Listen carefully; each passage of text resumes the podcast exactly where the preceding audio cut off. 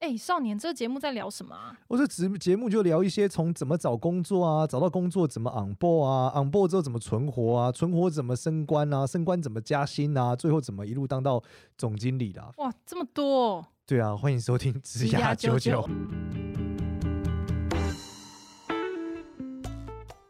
欢迎收听职涯九九，我是主持人 Gloria，我们欢迎另外一位主持人简少年。Hello，大家好，我是简少年。最近 AI 很夯啊，没错，听说你已经成为了这个 AI 小达人。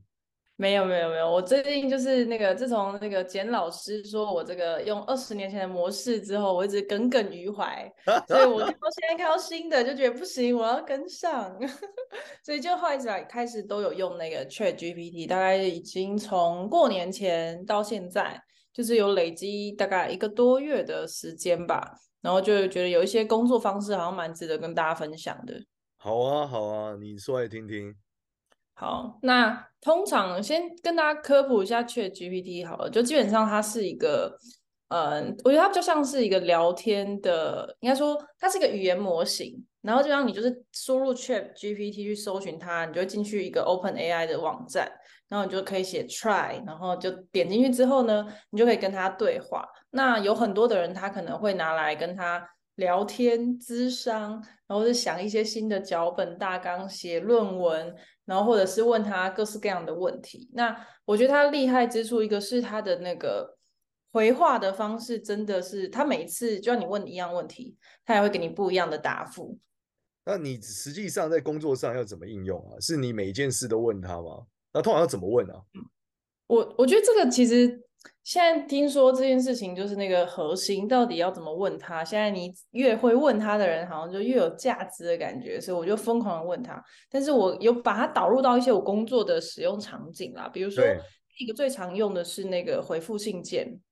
嗯，这个方式呢，其实基本上就是呃，因为其实我们一天会收到非常多的合作信件，然后很多的它分成不同的层次，一个是可能就只是问你说。哎，我想要，我有个客户想要跟你合作，请问你报价多少？反正遇到这种，我根本连我要拍什么，我要他的主主题，他的目的什么我都不知道的时候，就让其实对我的情绪劳动是很大的，因为我必须委婉的跟他说，就是问他很多的事情。先用很简单白话文的方法，就跟他说，我需要知道你的时间档期，你要拍什么东西，然后这边是我们的范，一过去的范例，你可以参考。就让我就写一个超级简白的，可能五十字的回复，那我就丢到 ChatGPT 里面。然后怎么样叫丢到？你怎么丢？怎么怎么样叫丢进去？就是因为它，你你打开 ChatGPT 之后，它就像是一个聊天室。比如说，我就把我的绘画放进去，复制贴上之后。我就会跟他说，呃，你是一个很有礼貌的业务窗口，请用非常客气、委婉，但是坚定的告诉他，就是你这样子我没有办法回，就是然后帮我重新撰写一次我刚刚丢上去的那个信件内容，然后让他帮我重写。哦，对，对，然后基本上他就会内建是一个很有礼貌的人。然后像我的我的白话文其实就是一个超级没有礼貌、没有耐心的回复，这样就会形成一个强烈对比。然后我就会直接把这个很有礼貌、客气的 ChatGPT 的回复直接丢过去给那个客户，这样。对，哦、然后在解决你的情绪劳动问题。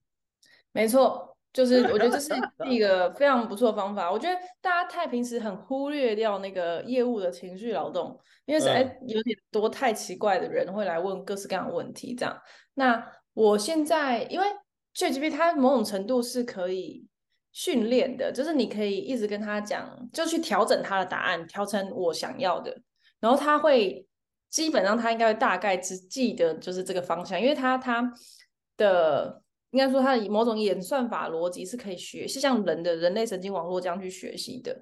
然后，所以我现在大概几乎每一封信，我都会先过完 ChatGPT，把它设定成一个有礼貌的角色之后呢，我再回复信件，但。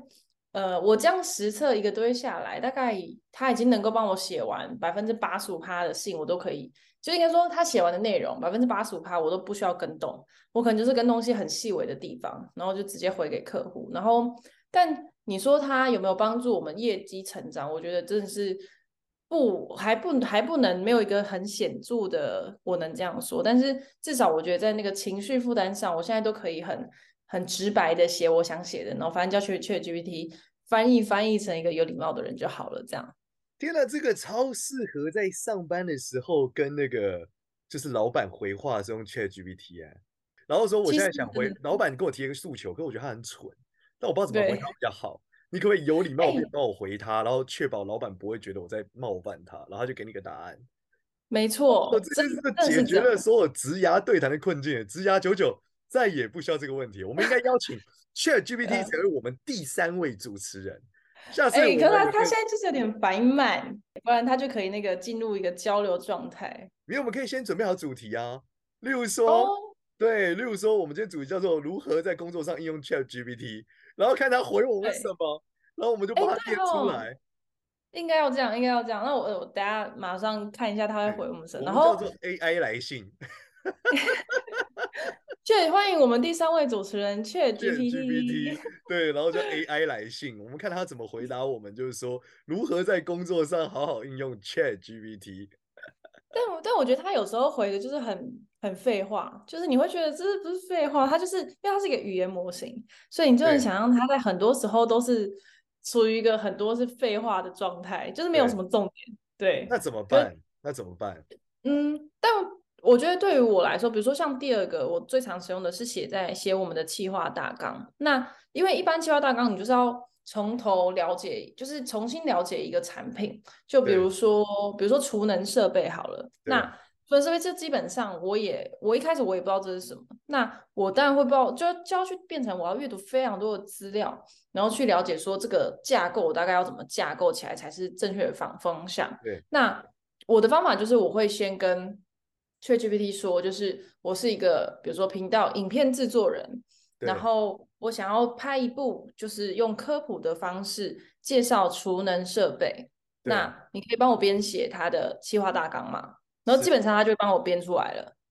哦，哎，对，我有一个想，我有一个想法很好笑，哎，就是说，嗯，我觉得你刚刚讲那个大纲这件事，是不是所有的这个 YouTuber 都应该干这件事？我决定马上回去跟我们企划讲，以后你想要做一个主题，你应该就扔进去 ChatGPT，看它会吐什么回来给你。对。然后我觉得这个，然后接下来就是我们专业部分，就是我们他当然会吐一些就是莫名其妙的，就是不太重要的内容给你。对。但是我们的重要定性就是代表就是在说我们要进行挑选。那接下来我觉得非常好用是，他会先列比如说五个那个纲要的方向，然后你可以跟他说，你帮我用第三个，然后再去进行发展。对，然后发展成，比如说我需要用一个比较诙谐角度的一个六十秒的脚本，他基本上他也可以直接帮你写出来，就已经帮你写完了。然后，所以其实我们现在有一些 short 短片的脚本是透过 ChatGPT 帮我们写的。哇，好棒哦！我觉得。真的是 awesome，太棒！真的是大幅减少我们的工作时间，然后在这件事情上，这样我的心理压力真的也不会那么大，就觉得说，看每次都要重新了解一个东西，虽然说还是要重新了解，可是至少你在一开始的，就是这个东西的特点上掌握度不会变成是从零，就他基本上已经帮你分出来，然后你也可以问他说，在网络搜寻上或者是大众讨论上，大家比较 care 哪一些点，那也请他帮我列出来，这样。哇，这个很屌哎！你你知道最近有一个东西叫 Notion 吗？你知道吗？应该说 Notion 很久，但 Notion Notion 很久，对啊。你知道它现在有 ChatGPT AI 吗？真的吗？那它可以怎么用？AI 要听说比 ChatGPT 更强。那要怎么用呢？它好像是说你我我没有实际上用过啦，就是它里面讲的就是说你 Notion 不是会记笔记吗？对啊。然后你笔记里面会有些东西，然后它可以帮你，好像 AI 可以帮你整理起来，条列式，然后可以帮你把一段你记得很零碎的东西把它。结构化，然后同样它可以把关键字里面的资讯再找出资讯栏里面再告诉你，因为 Notion 的 AI 好像是联网的，很多内容，像你刚刚讲的什么储存方式或什么的，因为 ChatGPT 不联网嘛，对啊，所以我想说可以试试看。然后我决定做一件事了，我们未来职涯九九呢就多一个栏目好了，叫做职涯与 AI。然后我们就做的事情就是，你我们最近又在新的 AI 上，你又研究出了什么新的功能？就是你下一集，oh. 我们下一次我们就来录 Notion AI 到底怎么？哦，oh. 就是我们团队只要讲任何，比如说呃，我们最近有一些音乐版权的问题，我说我们就用 AI 生成就好。AI 生成的音乐现在已经不仅是你可以自己呃说什么你要什么曲风啊、时间长短啊，然后心情情绪，你现在是可以喂图片给他，他直接帮你编音乐。哦，对啊，我知道，我知道，我知道。我觉得真的就是很酷，可是就是但同事上还是要就是 push 他们去用这些东西，所以我就我们的那个 Slack 里面还有一个那个栏目，就是有一个专案，就是叫做 AI 辅助使用工具。只要我到处看到各种东西，我就全部都丢进去，就强迫他们阅读这样。就是要他们那个不要食古不化，大家很棒。AI 可以有效提升超多效率的。对，然后第三个我也蛮常用的，是我现在会请他帮我算数学，就是因为我们要，其实我觉得报价单这件事，对，你知道计算机我们通常要怎么样？你要嘛要打开手机计算机 APP，或者是电脑计算机 APP，或是你真的拿出一个真的计算机来，或者是你打开 Excel，然后那个数就是选取，然后它就会帮你加总。ChatGPT 不用，就是把全部数字哦，就是这就直接无脑复制，然后贴上去，然后跟他说帮我加起来。就好了，oh, 然后前面前面我还要写帮我加起来，然后到算到后面我就是直接贴上去，他就帮我算完了。哦，oh, 他已经知道你要干嘛了。对，他已经知道我要干嘛了。然后重点是，但他有一个谬误就在于他他会算错一些很明显算错的数字，比如说。我这个就是十万、十万、十万加五百，他竟然会跟我说，比如说三十万，那我就跟他说怎么少了五百？他说啊，很抱歉，我算错，我只是一个语言模型，我还是会算错的。然后接下来我就很紧张嘛，因为我上面全部都是请他帮我算的，就是我前这已经是可能第累积的第十几个对算数了这样。对然后我就说你帮我把前面全部重新都验算一次，就是到底有没有算错？然后他就会帮我把全部上面全部算过的数字全部整理，就是。一二三四五六七八九十，然后是在最后确认说以上都没有错误，就是他他应该要知道自己算错啊，这很 简单。他知道啊，他知道就不会给你啊。不是，可是我觉得他他就不会给你了，他给你就是他不知道他会算错啊。但是他发现他算错之后，他会重新就算给我嘛。然后接下来他的方式是把之前的所有呃，比如说我给他十个不同的算式。然后他帮我把它列成十条列，就是我可以再去对一次，说我这些算式都是对的。你不是直接得到答案？对。哦，可是你数学复杂，你自己都不知道答案，你怎么会？你也没有办法确认它对不对啊？不是，通常我这种数学这种严重的事情，我都还是会自己再验算一次啊。你会自己再拿计算机按一次？没有，我就直接心算算一次，就基本上就自己算就好，笑死人呢、欸。不用，就是没有，没有，不不不，这不一样。一个是你要完全承担到底自己有没有算对.一个是没有。通常验算是以前过去我可能就是我还是要贴到 Excel，然后再再跑一次。但是我现在就他算完之后，我就是再稍微心算一下，确认他大概应该没有错。然后或者是现在我就再问他一次，说你真的确定哦？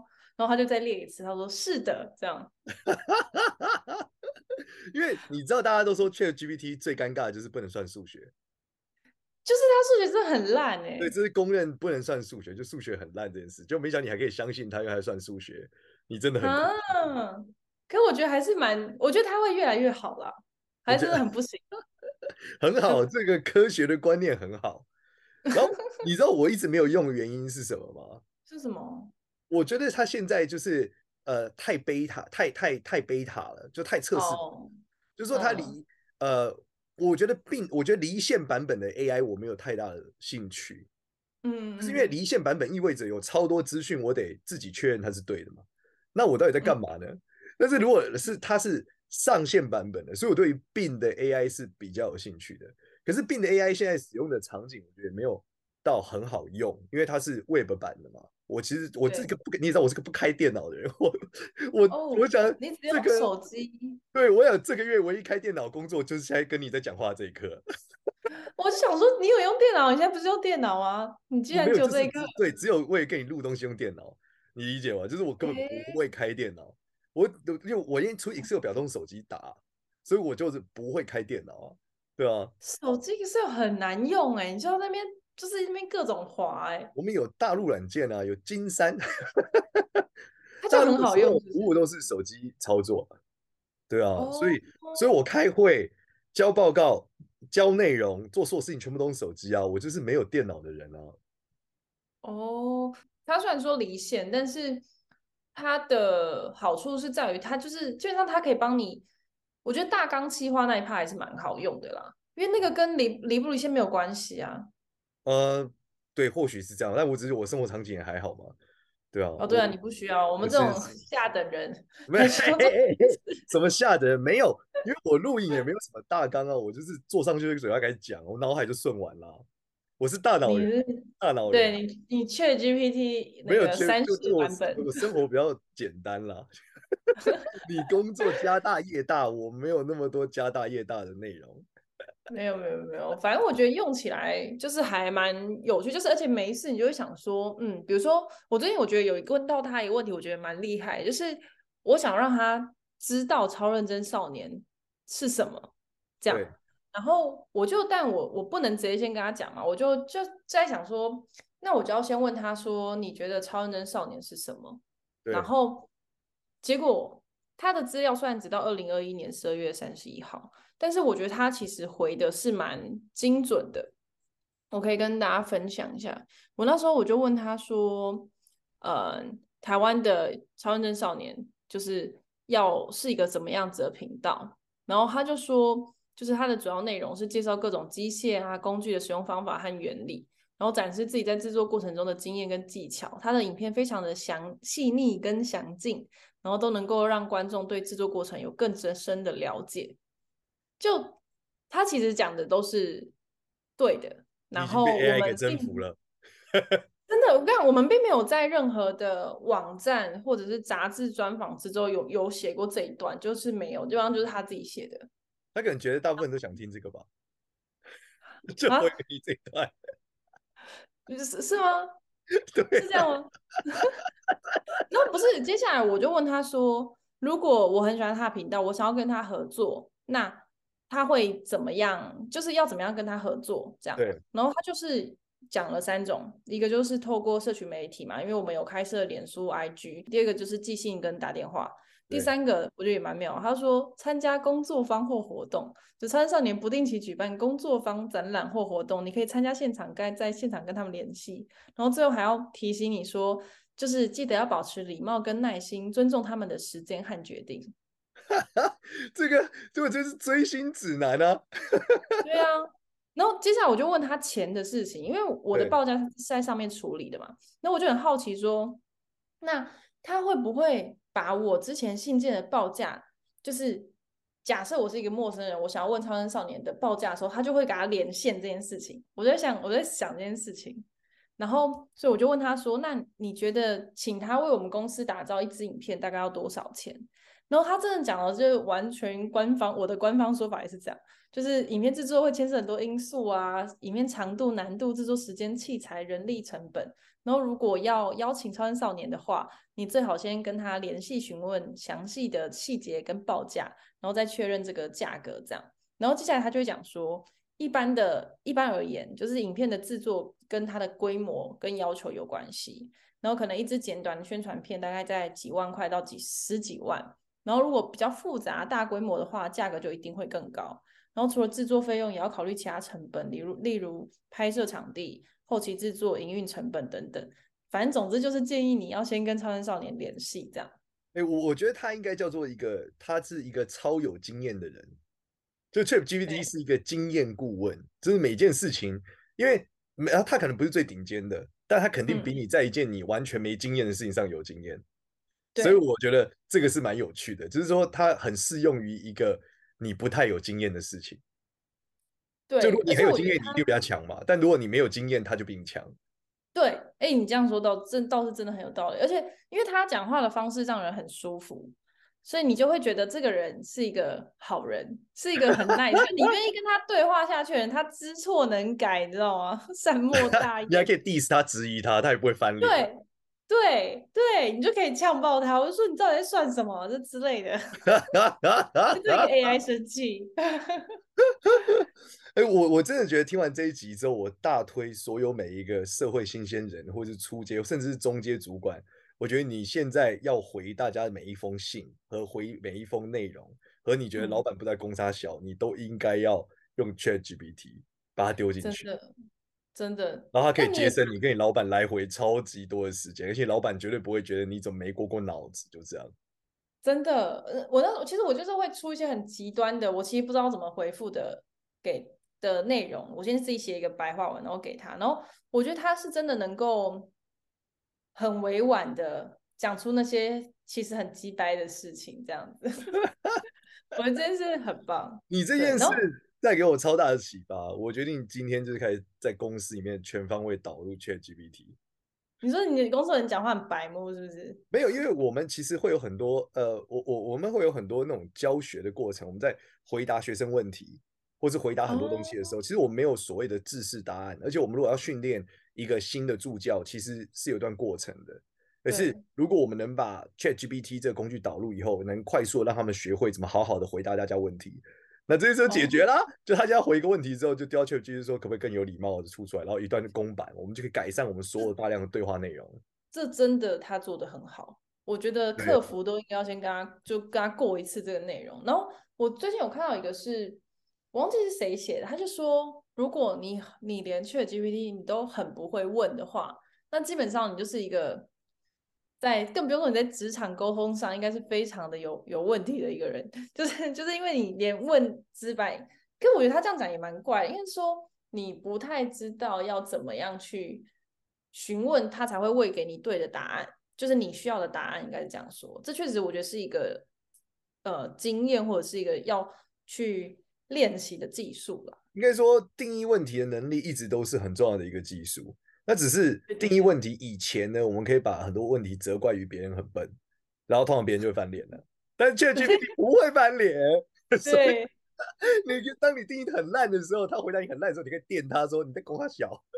但是但是但是有可能，我确实有一些朋友他们觉得不好用的原因，是因为他们觉得 ChatGPT 只会讲废话。然后我觉得就一直往下问嘛。不不不不不，其实他可以，可是你要会引导他到。你要的需求的答案上，对，所以他是一个呃不太愿意告诉你很多细节的有经验顾问。对，就是你要问对问他，逼死他，他才会说出一点真相来。对，然后可是你又不能问他，就是请他去搜寻什么，就是呃，请他，比如说我刚刚讲到那个讲到那个大纲之后，它虽然说可以依，比如说储能设备的特色与使用场景，它可以帮你去再写出来，可是。这些内容就会变成你一定要去校对，因为你也不确定他说的到底是不是对的。我懂，我可以理解，所以它其实功没有变少，它只是让你有一个更好的形式而已。但在某种程度上，你就可以节省你自己去找资料的时间，然后先丢给你觉得是其他的专家顾问。对，他就给你一个，他就给你一个干烂烂出版嘛。所以我觉得他当顾问是对的啦，因为顾问本身就只是建议而已嘛，很多事情你还要自己解决啊。对，但的确，我有些朋友也是不喜欢顾问的角色。他觉得，如果你不能帮我解决问题，那你存在就没有意义。但是我觉得，解决问题很多时候还是得自己解决啦。很多事情还是顾问只是能得到一个资讯来协助你而已。对，没有错，我觉得大概是这样。然后就是，呃，还有蛮多其他的玩法。反正我就是现在基本上什么事情，我们就尽量用那个 AI 导入的方式，然后来就是解决公司的事。我觉得这样其实真的是省。蛮多时间的，而且你可以挑选他，比如说他帮我回复了好几个不同阶段的信件的嘛，然后我就可以挑选出几个我觉得好的范本，那我以后也不用再重新问他，我就是直接套路这样子。没错，哎，这个真的很棒，我决定完我们下一次下一集就讲 Notion AI 了。Notion AI 好好，对对对，交给我，Gloria，我们就是讲职你的职涯如何跟 AI 合作，这个我觉得蛮酷的。然后应该会有蛮多人有蛮多收获的。我应该要开一个那个 A 哎工作 AI 社群，然后让那个把这些就比较，因为大部分现在的 AI 社群其实他们以呃绘图生成，就是这个咏唱者这是怕为主。对对对对对。然后其实比较少是这种实用工具。没错，我们职涯九九从这种转型为职涯 AI 节目。哎，我。真的是，我下一集我来看看那个，先来问，先来问 ChatGPT 要怎么？你知道我现在连，因为我还在上硕士嘛，然后那天硕士我们，因为我这学上的一个课是我们要办一个真的展览，对，然后呢，大家就对于这个展名啊，大家都很没有想法，然后我觉得这太尴尬，我实在看不下去了，我就跟老师举手说，老师，我可以叫 ChatGPT 帮我们想一想就好了嘛？然后我就先叫 Chat，我就把我们的整个展览大纲直接丢进去，然后请他帮我想名字。然后基本上他就生成了十个名字，确实蛮切题，但都称得很无聊。就一般展览不可能用这些名字。那接下来就是大家依循的这些名字，就是能够知道说，哦，原来我们的展览在一个在一个外界的想象中，应该就是比如说是科技跟我们就因为我们那个展览其实跟 AI 有点关系，就是科技跟人性、科技跟孤独是这相关的。然后大家就用这一些 ChatGPT 生成的这个这十个题目，就至少大家有一个开始讨论的契机。对，对，我觉得很棒啊，所以我觉得很好。哦，接下来下一步是你可以跟他说，就是我喜欢几个某几个方向，你可不可以帮我用比较呃，就是比如说福尔摩斯的角度，或者是你可以跟他说你要用哪一个作家的角度，然后去把它写成他的，就是用他的语调去改写这些名称。哦哦，你是可以把它置入角色的，你可以置入你，你的这个使用真的是我人生从来都没有想过的方向。对，因为我就是文案无情的文案产生机啊，我可以刷刷刷刷刷一直写啊，所以你这样讲，我突然觉得，哎，真的也可以帮助很多人呢，对啊，因为他不知道写什么啊，灵感匮乏，对啊，而且我觉得他的套路。套路这种角色的这个功能其实还蛮好的，所以首先你要先认识足够多的这个不同的文学家，或是不同的什么相声演员、脱脱口秀演员角色等等，他都能够更完美的套入到一些不会你觉得他都在讲废话的一个格局里面。不对，你得先给他一个人设，对，这人设超级从人设之后再往下得出一个方向，因为他资料量太大，他不知道你要什么。对。我觉得角色这件事情真的很不错，就是你也可以跟，就是比如说，到时候你在训练你们家的那个助教的时候，就是他其实还可以添入什么，你希望他回答的更有梗、更幽默，然后不只是客气。我们来讨论一下报价好了，他一个月要多少钱？哦、你现在是专业版？有免费版啊，而且因为他听说他的付费版并没有比较快。那你不是用付费版哦，你是用免费版？我说免费版，拜托！哇，你真的很激励大家哎，免费仔就可以，免费仔就可以，好不好？我就 真的是免费仔就可以。好的，很棒。我还要再推另外一个，我觉得我最近我唯一氪金的 AI 软体。我们在下一集讲。对，我们我们要一集介绍一个，不然我们一下 content 就讲完了。我，我太激动了，我的天哪！好，那我们下一集再介绍下一个 AI 软体氪金的经验分享。好，那这一集就这样子。喜欢我们的频道，欢迎到 Apple Pie 上面给我们五星好评，然后也可以加入职涯99的社群，跟我们分享一些你已经有在使用 ChatGPT 了吗？你用起来你觉得怎么样呢？就欢迎跟着我们分享。那这一集就这样啦，拜拜，拜拜。